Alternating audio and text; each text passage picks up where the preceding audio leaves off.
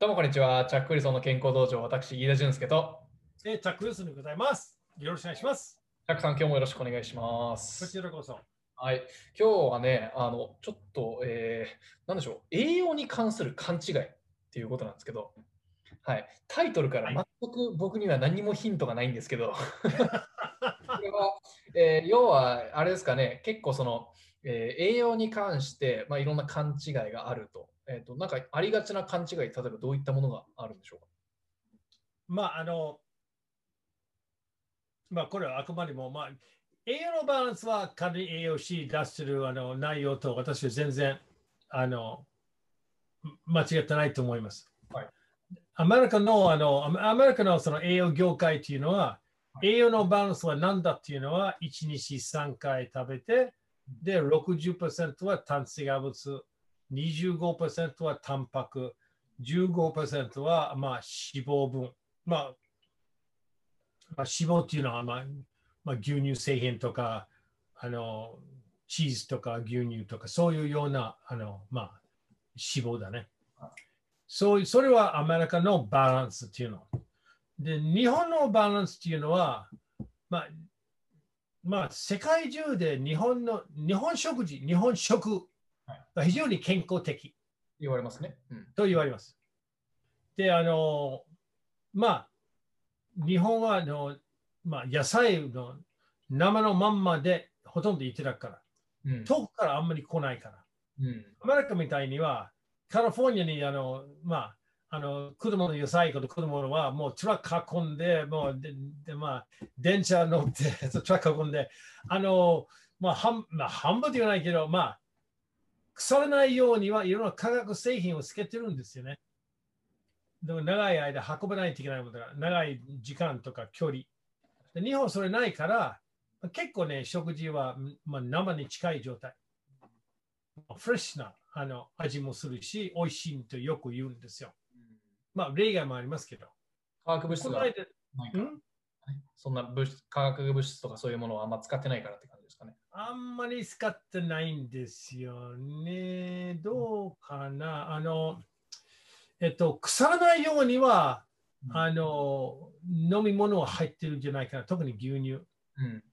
でもう普通の牛乳でしたら、もう外に置くんだったら、そうだね、5日間とか6日間でも食べられる、飲め飲め飲め飲めるんだよね、確かに。本当の生の牛乳だったら、もう次の日は飲めあの飲まれないんですよね。あそうですね。うん。だからそっちの方は、でもね、確かに厚生省がちゃんとその概念も出してるから、まあ、診療します。あとほら、あの有効有あの有効期限うん。書いてあるからね。消費期限、消費期限ですよね。うんそうそう、消費がそうそうこの日にちまではあの飲んでくださいよって言うから。それはあるね。まあ、アメリカよりは、まあ、あれですよね。アメリカほどひどくはなさそうですね。あはい、マラガはひどくない。マラガはあのかなりひどい。うんまあ、あの経済状態もあるんですよね。うん。経済状態。まあ、特に今、あの、COVID で仕事のない人多いから、日本でもそうですよ。うん。あの、経済状態によって、あの、コンビニで、あの、昼食事を買っちゃうわけ。であとほら、カップヌードルとかカップラーメンとか、うんそういうようなよく食べるんで、それは、まあ、別にカップヌードル、カップラーメンが悪いか、それ言わないけど、ただバランスは取ってないは間違いない。うん。だから大体野菜とか炭水化物とか高タンパクがあった方がいいわけ。まあ、これは常識ですよね。常識ですね。それよりあの日本の場合にあの特にあのサラリーマンの食事生活は、まあ、僕聞いてる限りでめちゃくちゃ 僕僕はスポーツ選手もそうですよ。はい。私いろんなスポーツ選手にあの、まあ、あの面倒見てるんですよ。トレーニングの方で。で、あのまあ、僕まあ、柔道、空手、剣道は主にうんで食事療法はこういう、まあ、概念だけね、こういうこと食べた方がいいよと。で、何かも聞いて、今日は、たまに聞きますよ。今日は食事食べましたか？朝。あ朝いっぱい食べましたよ。いっぱい食べましたか？ああ、いっぱい食べて、いっぱいってどのぐらい？あの、おにぎり2個。ちょちょっと待ってよ。ちょっと待 ってよ。いで大丈夫、あの昼はあのちゃんとあの、えーカップヌードルも飲んでるし、うんで夜の方があのちゃんと食べますから、まあ、あのパスタとか。ちょっと待ってあのいや別にね、それぞれの食事悪くないんだよ。うんただまとめて、そればっかり食うと、まあアメリカ人は、あの、朝は、まあ朝食べないとか、朝はドーナツとコーヒーとか、昼間はあのハンバーガーとか、夜はステーキとか、それは、ドーナツベーコン、卵、だけど卵そうそうそうシリアル全部ね。そうなんですよ。まあ、まあ、まあ、それを置いといて、じゃあ、まず、あのバランスのいい食事は1日3回。はいから当たり前よねうん。別に新発見的な情報じゃないよな。で、金銀銅だね。おそらくみんな子供から言われてる。うん朝はいっぱい食べて、昼は朝より少ない。で、夜は一番少ない。でまあ、あの、数だけとかうん、高タンパクと野菜だけとか。ね。はいだそれはあの、まあ、金銀銅っていうのは、まあ、昔から日本であったから、じゃあ科学的な要素は何だと、うん金っていうのは炭水化物はちょっと多め、はあ、だから朝は炭水化物多め。多め取るわけ。一日中それはまあ動くとそれ使っちゃうからはい。まあ普通、普通の、普通の量うん。あスポーツ選手だったら余計に取った方がいいかもしれないけどうん。アメリカでも、えー60、25、15でスポーツ選手だったら7割の方が炭水化物であるべきだと。うん。で、20%、25が同じあのタンパク。うんそして5%だけはあの、まあ、脂肪分、牛乳とか、あのチーズとかそういうもの。そして、選手は炭水化物多く取った方がいい。うんそれ間違いない。うんただし、勘違いしてのスポーツ選手の勘違いは、はいじゃあ、いっぱい食べた。うん。で、それをあんまり太ってない。うん。現役まではいいよ。はい。あ、引退したら？まずい。引退したら食事習慣は大体みんな変えない。はあ。で、運動量がぐんと減るね。うん。ほとんど動かない。そうすると、太くなってくるのは当たり前やな。うん。全然消費してないもん。まあ、選手時代は1日何時間で、まあ、4、5時間やるのは当たり前みたいなもんですよ。当然、それぐらいのほら食事、まああの、ちゃんと取らないといけないわけ。炭水化物を多く取った方がいいかもしれない。大変な運動量でしたら大、前はあの、CA 選手は1日何時間 ?6、7時間ぐらい水の中で泳いでるから、うん1日まあなんか1万カロリーぐらい食べないとダメだと。いや、それはいいよ。そのぐらいもう使っちゃうから。じゃあスポーツた選手だ終わっ運動量が多い人が、その運動量にとつ釣り合わない食事の量になっちゃうのは結構問題と。そうん一般人がその例えばサラリーマンがひどいっておっしゃってましたけど、サラリーマンとかがやりがちなこう栄養の取り方の勘違いとかそういったものはあったりするんですか？まあ、あの、コンビニの食事やりますね。はい。セブンイレブンとか、あの、まあ、いろんなのあるから。うんで、私それを見ると、メンリーとかお米が圧倒的に多いんですよね。うん。あのサンドイッチとかね、パンとか。ね。で、野菜とか高タンパクはちょっと少ないなと。うん。と思うんです。だからバランスは、まあ、金栄養士を作ってるはずよ。うん。ね。ただ、あの、サラリーマンがずっと座りっぱなしですよね。だから私ね、ちょっと特にででほとんどのサラリーマンがちょっとお腹出てるんじゃないかなと思うんですよね。そうすると、もうちょっと、まあ、自分の事情に合って食事選んだ方がいいじゃないかなと思うんですよ。なるほど。運動量にちょっと合わせなきゃいけないというか。そうです。うん、なるほどね。スポーツ、スポーツ選手はこう言うんですよ。スポーツ選手は次の3時間の行動によって食事決める。うん。だからこれからあの稽古に入ります。で、稽古は2時間。うんうんうんでも朝ごはんも食べたんだけど、稽古が10時から始まると。食事したのは朝7時からた食べて、それから出ていて、あの、まあ、まあ、プロ、プロ選手、あの大学生。うんそれからまあ10時からトレーニングするんでしたら、じゃあ10時ちょっと前にパン1個か2個ぐらいが炭水化物食べて、ちょっと糖がちょっと上げてエネルギーが出るから。で、運動してる間には水をちゃんと取れないといけない。うん最近はあの取ってます。それを認めます。で、私、剣道の選手たち見てるから、選手がマスクを着てるから、じゃあ水を飲めないじゃないかと。大丈夫。結構長いストローがありますよね。はいだその長いストローのマスクの間には、あの失ってる水分を、まあ、取った方がいい。で日本の場合には圧倒的にはもうどの医者さんでも言うから高血圧が問題。高血圧糖尿病がもうやったら多いんですよね。えっ、と、糖尿病の予備軍入れて、なんと7年1人は糖尿病？おう予備軍入れて。うんで高血圧は同じよ、近いね。5, 5か5か5人か6人のうちには、あの1人は高血圧。結構な数ですね。うんでアメリカの高血圧の原因ははっきり言うと肥満。うんで、脂っこいものも、あとほら、あの、脂っこいもの、特にあの動物油うんを肉食です。こればばっかり食べてるから血管が詰まる。日本の場合、高血圧の原因は塩分に決まってる。あ塩分ね。うんで、塩分は、あの、塩分の中ではカリウムがある。カリウムがいい。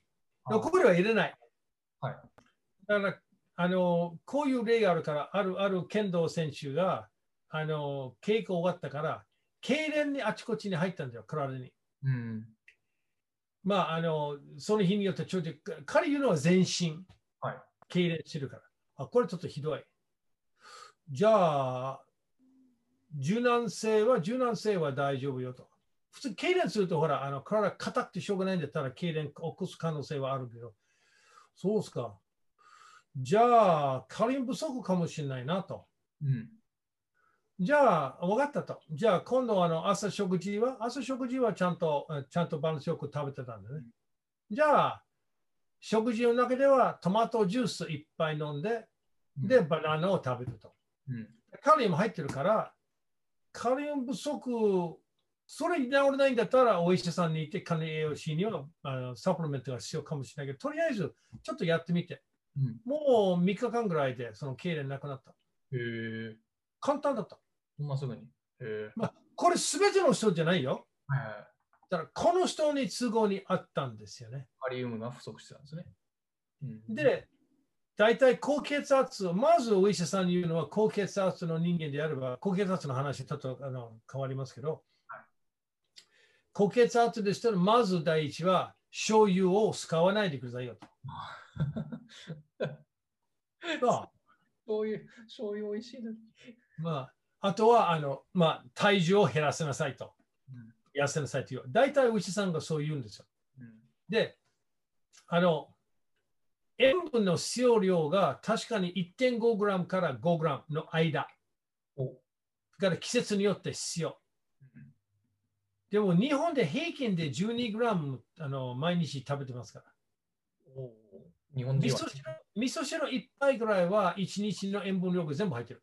はで北海道はなんと、この前の通知かもしれない 26g 食べてるから毎あ。日。何がそんなだから高血圧は当たり前よな。え北海道はなんでそんなに高いんですか？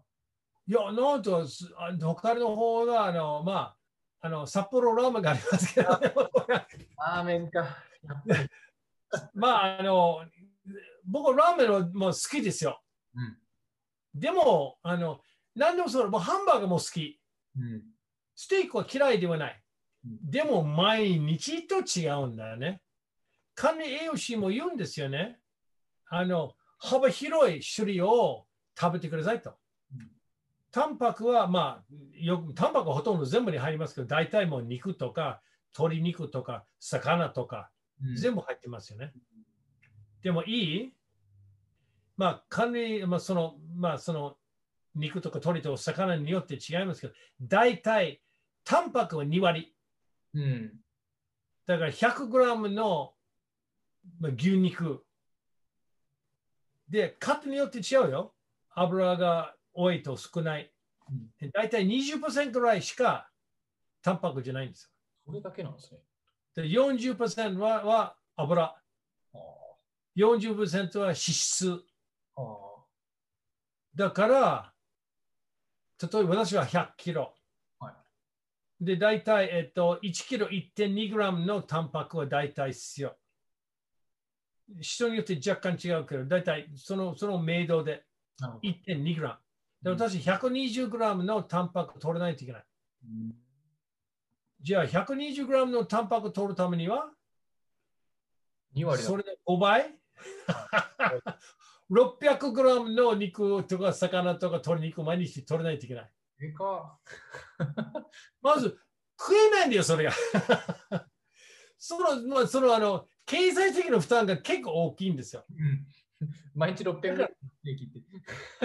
でも、だからバランスよく、あの、野菜もタンパク入ってるから、で、いっぱいその付け加えて、で、そのもの食べないんでしたら、まあ、場合によって若い人、スポーツ選手だったらサプリメントを取った方がいい。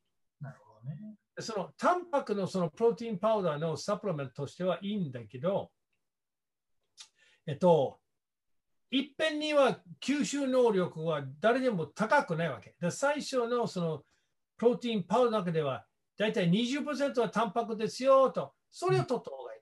うん。で次は30%の種類と40%、50%。いっぺんには取りませんから。徐々にそのまあ吸収能力を高めながら、あのそれを食べた方がいい。で、年寄り、まあ、年配の方、まあ、50、60歳ぐらいで、なんで筋肉つかないかどうかというと、大体あの、まあ、男性ホルモンもあるけど、あの、タンパクは足らない。プロテインは取れない。ああ、なるほどね。まあ、その、具体的な理由は、管理栄養士もあのもっとよく言えると思うから、まあ、別に噛む力がないということないと思うけどね。特に魚はそういうような強く噛まなくていいと思うから。でも、そのまあ経済、経済影響もあります。うん。だからいいんですよ。野菜はいいっても、最近は野菜もね、安く安くはないんですよね。でサプリメントは、サプリメントはサンプリメントね。うん。食事と付け加えるものです。うん。サプリメントが食事になっちゃいけないですね。そうそう。あサプリメントは食事の代わりという考えを捨てろ。まず一緒にあの、まあ、食事して、ちょっと足らない部分、まあ、お医者さんは場合によって、ほら、女性は鉄分が足らないとか、あるいは年寄りはカルシウムが足らないと、それはね、あのそっちのサプリメントを付け加えた方がいいと思うから。代わりにはなりません。それを考えた方がいい。なるほどね。ああ、わかりました。あれですね。じゃあ聞いてる限りは、えっと、あれですね。やっぱ塩分って、大体食事に思ってる以上に入ってるんですね。で、自分が思ってるほどう必要量はだいぶ少ないと。で、逆にタンパク質っていうのは必要な量がそれなりにあるけども、お肉とか食べても思ってるよりタンパク質入ってないと。そうです。その通りです。でバランスが悪くなっちゃうんですね、じゃあ。まあ、あとほら、肉の場合、ほら、あよく言うじゃない、ご神戸牛と松坂牛が、あの、油が多いんですよね。だから美味しいんですよね、でもね。えだから美味しいって言うんですよ。まあ、確かに、確かに認めます。うんで、毎日おそらく食べてないから、あんまり強く注意しない。うんうんうんだから動物油が、カネーション油があんまり良くないなと思うから、運動しても、運動しても。で、私は運動するから、私何でも食べていい。でいつもこの例出しますから。だいぶ前だけど、あのマラソン選手うん、あのジェームズ・フィックスという名前。はいで、彼があのマラソンについて本いっぱい書いたんですよ。うんい 3, 3冊か4冊ぐらい。もうかなりあのオソリティなんですよね。もうマラソンについてはこの人だと。マラソンので、そしてマラソン、フルマラソンがまた毎週1回ぐらいで、毎日15キロ、20キロぐらい走ったんですよね。毎週？で、彼は、まあ、選手であるし、うん本の書いた人、オーソリティであるし、35歳で心筋梗塞で亡くなりました。えへ35 歳。で、普通のあのぐらいに走るんでしたら、ほら、血あの血管が、これ健康状態じゃない？よね。なんでそんな廃人しちゃったんですか？で、解剖した後に血管開いて、血管がほとんど詰まってた。はで、彼が走った後にはい甘いものいっぱい取ったんですよね。ああのクッキーとかケーキとかそういうもの。太っ見た目には太ってなかった。うん。つらつらっとして細い。うん体の中では、で彼がそういい例な自信が過信になったね。うん。じゃあ私走るから、うん私食事はあれぐらいの甘いもので消費するんじゃないかな。そうではないね。うん。そうではない。じゃあもうドロドロだその、それについての有名な研究事件があるんですよ。もうだいぶ前ですね。もう50年以上前。あの、マサイ民族があるんですよね、アフリカに。マサイ族？はい。はい、マサイ族。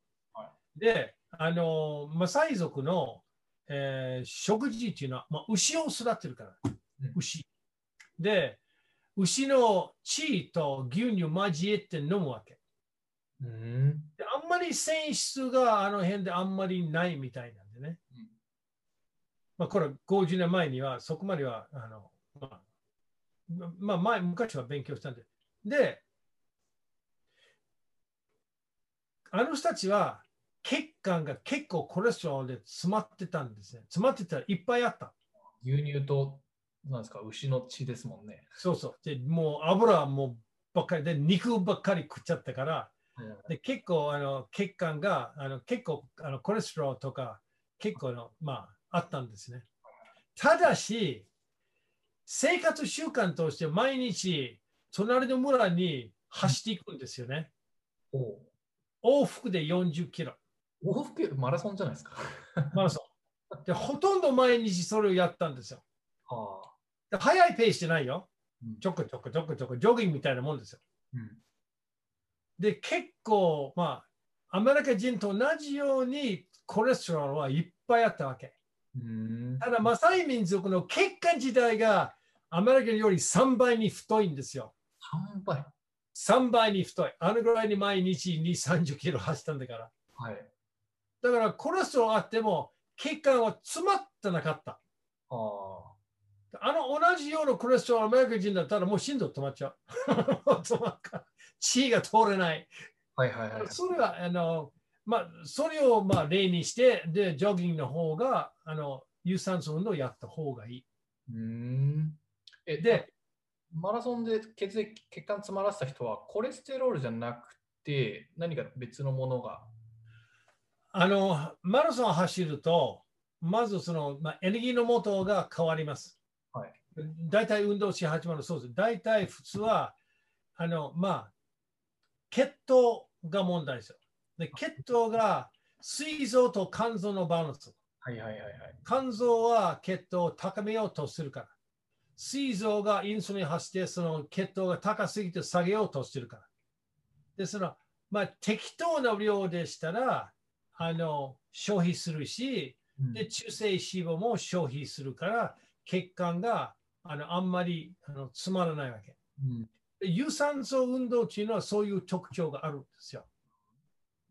でも、これはね、最初の大体、まあ、走って、まあ、まあ、ペースによって違うかもしれないけど、大体最初の20分間で血糖をエネルギーとして使うわけ、彼が。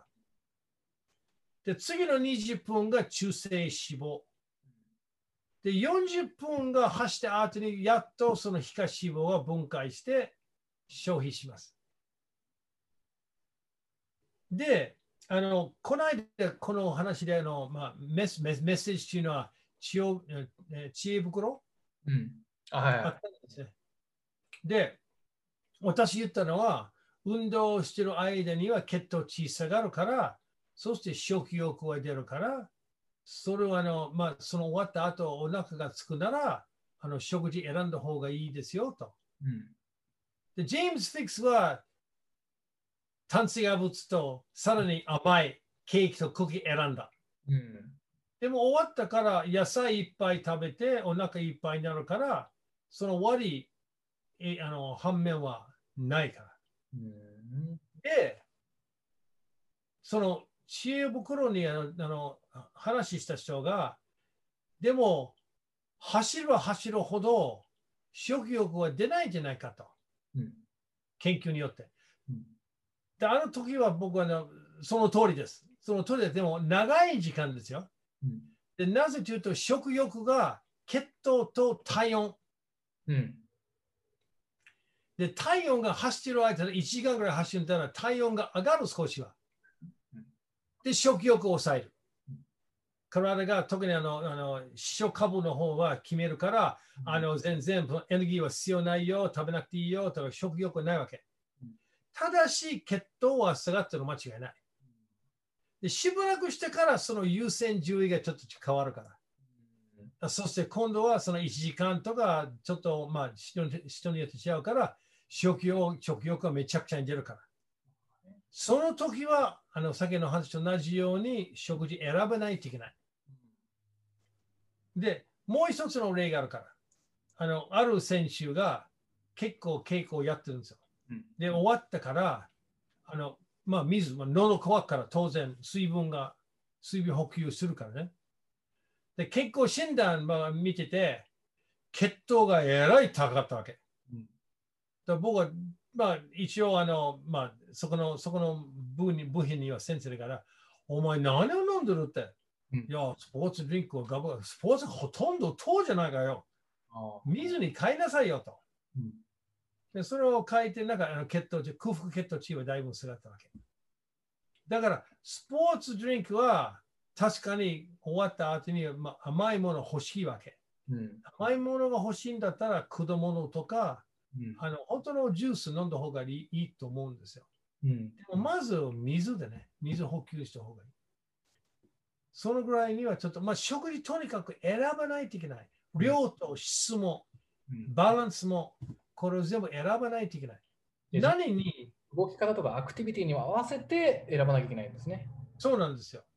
だから、美味しいっていう基準が一番最低の基準です。うん。まあ、でも分かるよ。分かるんだけど、基準としては、基準としてはあんまり良くない。うん。栄養が入ってるかどうかと。うん。で、あんまり人の製品が悪くしないけど、一昨年かその前の年、どっちかというと、あの、えー塩飴はが出たんですよ。はいで運動した後に塩飴を舐めた方がいいよって。なんで日本では大体平均のあの塩あの塩分を取りすぎてるのに、なんでさらに塩飴を取らないといけないなと僕いつも思ったんだよね。い。なるほどね。まあ、あの、アメリカでも、その、あの、特にあの暑い時期、夏の間には、あの、塩の、雨じゃないけど、塩の、まあ、サプリメントをと食べてるから、うんまあ、運動するんでしたら、まあ、大丈夫だろうけどね。あくまでも血圧高くなければね。うん。で、それもそうですよ。だから、あの、複雑だから、あの、まあ、冬とか夏が、まあ、特に、特に暑い、特に寒いと。じゃあ、食事内容を書いた方がいいか、どうするかどうかっていうのは、だから今度の、まあ、健康診断をやんなさいと最初から言ったんだね。病院に行って健康診断と同時には管理栄養士と話し合った方がいいと思うよ。私言ってるのは一般的な、まあ、アドバイスですね。管理栄養士じゃないから。うんうんうんだから、個人個人は若干違うかもしれない。うんうん。都合も違うし、運動する人、してない人、若い人、年の人、病気ある人、ない人、ね。先生言われた人、そう言われてない人。そっちの方は、ちょっとね、あのその条件が個人個人に、あのまあ、管理栄養士に聞いた上で、さらに健康診断があれば、体の中ではこういうもんですよと。うんで分かれば、そして管理栄養士に話し、私は血糖値は高いですよ、私は血圧高いですよ、私中性脂肪がちょっと多いですよと。管理栄養士に聞けばどうすればいいんですかと。まあ、運動しろというかもしれない。うんでも、すべての人は運動できると言えないんですよね。まあ、そのそれ人それぞれによるんでしょうね。うん。でも昔の、簡単に言うと、うん昔のグリーシャが自分を知る。うん何よりも肉体はそうですよ。自分の体を勉強してくださいよ。何が入ってる？何を消費する？どうやって使うか？うん。使いなさすぎどうなる？使いすぎどうなる？あのぐらいにあり得るミックスがあるから、個人個人によって違いますから。皆さんよく勉強してください。わかりました。ありがとうございます。じゃあ、あれですね、ちょっとその最初の、まあ、タイトルのところに、えっと、回帰すると、まあ、栄養に関する勘違いっていうのは、なんとなく聞いてあの僕が思ったことなんですけど、うんとまあ、いわゆる常識、一般常識みたいな風に思われてることっていうのはたくさんあるんですけど、それをそっくりそのまんまやってると、例えば自分の運動量の違いだったりとか、例えばアスリートなんであれば、え運動してる時の、えそのまんまの量を、例えば運動しなくなった時にやっちゃうとか、あとはこう、一般的に普通な食事だけども、会社員とかであんまり動いてないから、えそれによってね、バランスが崩れちゃったりとか。うん、あの自分のそれぞれのシチュエーションに応じて食べてないと。うん、だから常識だったとしても勘違いになりうなりうるのかなっていうふうに思ったんですけど。間違いないです。なんですかね。なるほど。その通りです。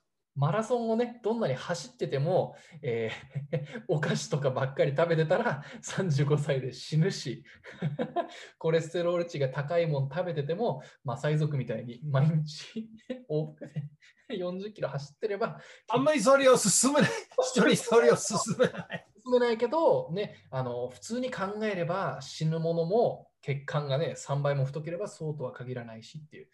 じゃあ、まあ、要は、まあ、あれですね、健康はもう正確な科学じゃないから、常識っていうところにとらわれず、自分の体を勉強して、自分の体に応じた栄養の取り方をしなきゃいけない。その通りです。ああ、なんかすごいしっくりきた。人間は平等かもしれないけど、人間のから平等じゃない。そうですね。はい。いや、あ納得です。いや、塩分は気をつけなきゃですね。僕も思いました。味噌汁一杯でもう十分なんですね。はい。ねえ、知らな。特別、特別事情なければよ。なるほど。それでも多いすぎるかもしれない。高血圧の人に。ああ、なるほどそれは、先にも何回も言ったけど、お医者さんと管理栄養士を詳しく聞いて、自分の事情説明の上で、それから行動を決めればいい。うん、なるほどね。でもまあ、えっと一般的な日本人、まあ、特に北海道とかにいたら、えーちょっとね、醤油とか、えー味噌ラーメンをバナナとかトマトジュースに。ちょっと、ちょっとね、ああ僕はあの日本人の食事はあんまり非難、でもね、あの、まあ、確かにアメリカ人と比較すれば日本はずっと楽と思うよ。ずっと楽と思う。ずっと健康的と思うよ。だって日本人は長く生きてるから、それは間違いないんですよ。日本食になったらいいんだけどね。でもうん今は日本食よりファストフード関係が多くなってきたんじゃないかなと思うんですよね。特に若者が。うんおっしゃる通りですね。いや、間違いない、うんマクドナルドのポテトとかも本当にあれは中毒性があります、あのあの味は。あのあの絶妙なしょっぱさがね。でもね、言ってもわかんない。私はダブルチーズバーガー大好きだけどね。美味しいですもんね。でももう半年半年食べてない。半年食べてない。すごい。すごいでもあの、まあ話はだいぶ長引いたんだけど、まあそれは今度にしますけど、うんうんあの、食食事の選ぶのは、その食事習慣結構重要だね。うん前はあのコーヒー飲んで砂糖3杯入れてからそれでも甘くないと思ったんだね。うんしばらくコーヒーやめてから1杯だけでも甘すぎるなと思うね。そういう塩分もそうですよね。うん塩分がないと考えられないと。でも塩分なくなればしばらくしてから大したことないなと。うんできる。できる。ですね。はい。なるほど。いや、勉強になりました。ありがとうございます。はい。今日のエピソードはこのぐらいにしておきましょう。はい。えーはいさんの健康道場は毎日正午の配信となっております。えー YouTube とかね、あの Facebook、あとは、えーラジオでも聞けるようになってます。で、えっとね、毎週の火曜日、木曜日、えー土曜日の、えー夜7時半からは、えーチャックさんの公式の Facebook でライブ配信しておりますので、コメントとか質問しながら聞きたいという方は、ぜひそちらからご視聴ください。でね、えー今日のこの、えー情報がね、使えるなとかいいなと思った方は、ぜひあのシェアをしていただければ、えー嬉しいです。それがね、我々のあの力の源ですので、ぜひお願いします。はいはい、じゃあ、えー今日はこれにしておきましょう。えーチャックさん、今日もありがとうございました。ありがとうございました。よろしくお願いします。はい、また次回まで。さよなら。はい。さよなら。